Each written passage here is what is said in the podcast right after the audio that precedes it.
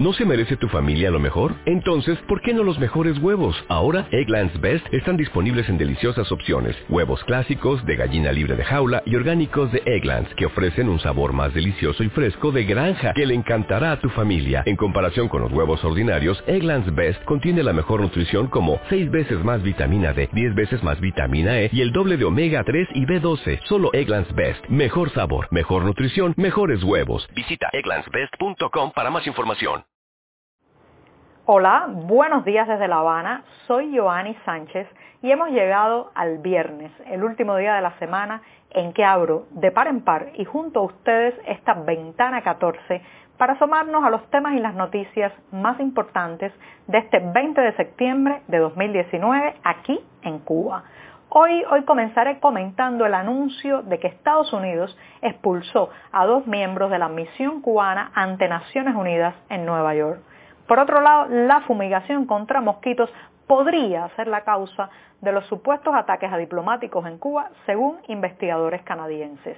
Los bueyes, los bueyes regresan masivamente a los campos cubanos ante la falta de combustible. Y por último, aprueban la primera inversión alemana en la zona especial de desarrollo Mariel. Y bien, presentados los titulares, voy a pasar a revolver para tomarme el cafecito informativo ese que de lunes a viernes comparto junto a ustedes, que hoy está especialmente concentrado porque tenemos muchos temas buenos, pero también está recién colado, breve, un poco amargo, como saben que me gusta a mí, pero siempre, siempre necesario. Después de este primer sorbito del día, les recuerdo que pueden ampliar muchos de estos temas en las páginas del diario digital 14 y medio que desde hace más de 5 años hacemos desde aquí, desde dentro de Cuba. Advertir también a nuestros lectores residentes en territorio nacional que lamentablemente tendrán que hacer uso de proxies anónimos o de servicios de VPN para saltarse la censura contra nuestra página en los servidores cubanos. Y dicho esto, voy a pasar al primer tema, que fue una noticia que salió ayer por primera vez a través de la red social Twitter, la red del pájaro azul, donde la portavoz del Departamento de Estado norteamericano, Morgan Ortagus, anunció que las autoridades estadounidenses le habían pedido a dos miembros de la delegación cubana ante Naciones Unidas que abandonaran el país. Esta es la fórmula diplomática, pero en realidad eso significa que los expulsaron del país precisamente porque, según Ortagus, estaban realizando actividades dañinas para la seguridad nacional de Estados Unidos. El Ejecutivo estadounidense también ha restringido los movimientos del resto de la misión cubana ante la ONU. Esta es una delegación formada por 16 miembros que a partir de ahora solo podrán moverse por Manhattan, ese centro de negocios y administrativo de Nueva York y donde justamente se ubica el edificio que sirve de sede a Naciones Unidas. Eh, según las autoridades norteamericanas, han tomado muy en serio todos y cada uno de los intentos contra la seguridad nacional y en un comunicado detallan que los dos diplomáticos expulsados abusaron de sus privilegios de residencia y esto se debe a los intentos de llevar a cabo operaciones de influencia contra Estados Unidos. Rápidamente el canciller cubano Bruno Rodríguez respondió que se trataba de una expulsión injustificada que busca provocar una escalada diplomática que lleve al cierre de las embajadas bilaterales. Esta es la versión oficial. Lo cierto es que eh, en los próximos días probablemente estos dos diplomáticos expulsados, de los cuales no se conoce ni la identidad ni la posición que tenían en la delegación cubana, regresarán al país y veremos pues un largo culebrón de reconocimientos, apoyos oficiales a estos dos funcionarios cubanos, como ha sido en otras ocasiones. No olviden el lamentable incidente del pasado año en que la delegación cubana ante Naciones Unidas protagonizó un acto de repudio, un meeting o un scratch eh, en un momento en que se intentaba presentar en la sede de ese organismo internacional un informe y una campaña sobre la situación de los presos políticos en Cuba. Allí los vimos manotear, gritar, insultar, todo lo contrario a lo que debe hacer un diplomático, que uno sobreentiende es una persona que busca la conciliación, el argumento, que se mueve en el territorio de la palabra y no de los gritos. Y después de ese incidente donde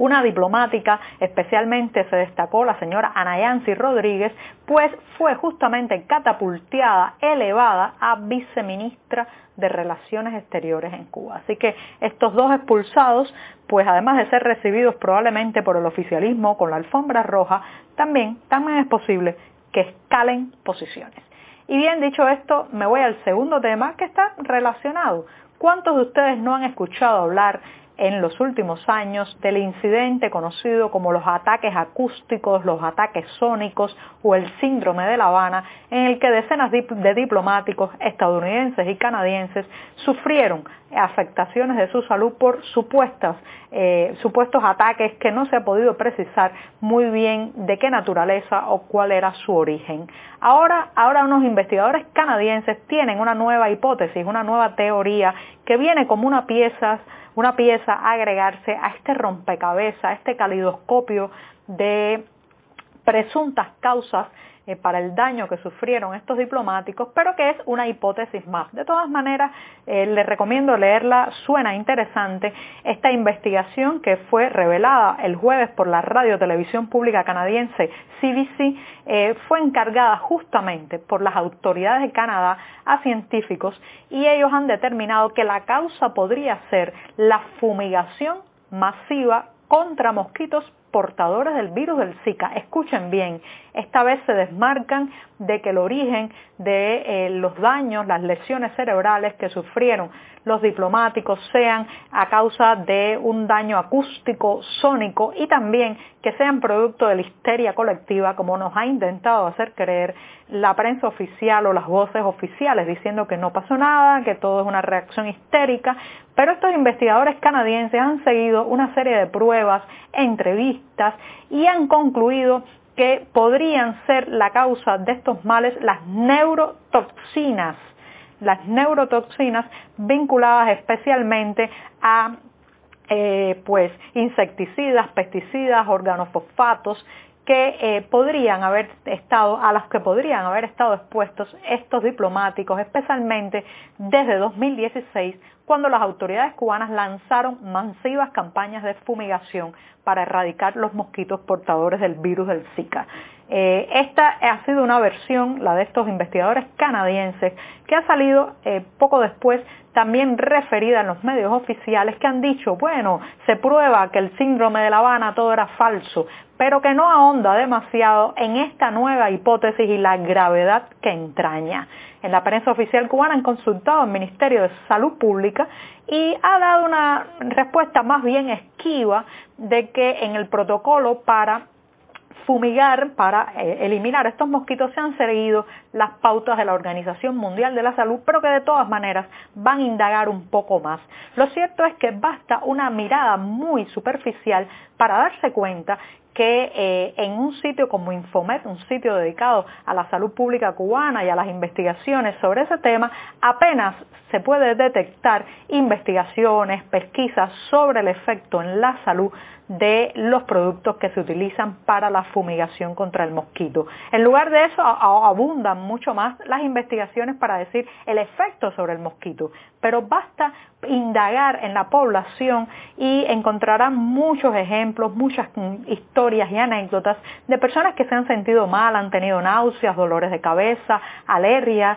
irritaciones cutáneas incluso, eh, cuando han sido expuestas a esta fumigación. Eh, la pregunta que yo me hago ahora es eh, si la hipótesis de los canadienses, de los investigadores canadienses, llega a probarse como una realidad, como una verdad científica, entonces habría que cuestionar el efecto que ha tenido para la salud de millones de personas en esta isla, no ya para un grupo de diplomáticos, la exposición por décadas a agentes químicos empleados en el intento de erradicar a los mosquitos, especialmente al Aedes aegypti, que también propaga el, dengue. Entonces, la pregunta queda abierta, eh, el MINSAP tiene que responder, tiene que haber una verdadera investigación y ver, ver los daños reales o los potenciales y posibles daños que han sufrido los cubanos por algo que parece ser que ha detonado a partir de los diplomáticos según esta versión canadiense, pero que podría, como dije hace,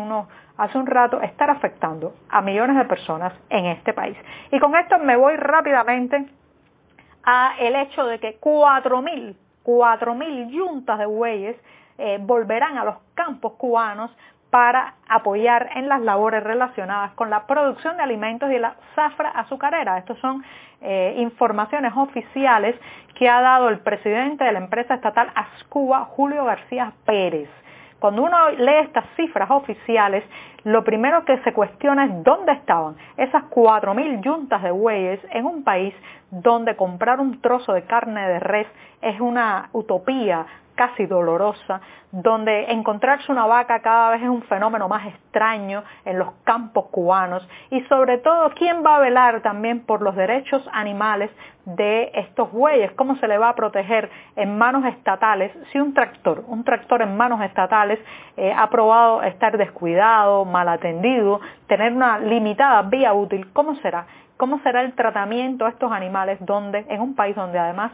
los movimientos medioambientales, ecologistas y de protección animal están ilegalizados y casi no pueden ah, hacerse escuchar en la opinión pública. Así que bueno, 4.000 yuntas de bueyes dicen, dicen las voces oficiales que regresarán a nuestros campos, dudo muchísimo del número y por otro lado me cuestiono la calidad de vida que tendrán esos animales. Y bien, me voy rápidamente al último tema y es que las autoridades cubanas han aprobado a una empresa alemana eh, para instalarse en la zona especial de desarrollo Mariel. Les recuerdo que esta zona especial, ubicada al oeste de la capital cubana, ha sido como el último elefante blanco del castrismo, la última apuesta económica para reflotar las finanzas, la economía y la inversión en Cuba. Lo cierto es que ahora ha llegado esta entidad alemana es una empresa eh, dedicada fundamentalmente a sistemas hidráulicos y neumáticos, también equipos dinámicos y sus componentes, y está en una fase eh, inicial de ser aprobada para instalarse allí. Lo cierto, lo cierto es que la zona especial de desarrollo Mariel no ha logrado las expectativas, por ejemplo, en el año 2018 eh, pues logró unas inversiones por más de 481 millones de dólares. Parece mucho, ese fue su máximo histórico, pero, pero el problema es que la isla necesita como mínimo 2.500 millones de dólares de inversión al año para poder, para poder salir del atolladero. Y con esto, con esto me despido hasta el próximo lunes. Muchas gracias. En Sherwin Williams somos tu compa, tu pana, tu socio, pero sobre todo somos tu aliado, con más de 6.000 representantes para atenderte en tu idioma y beneficios para contratistas que encontrarás en aliadopro.com. En Sherwin Williams somos el aliado del PRO.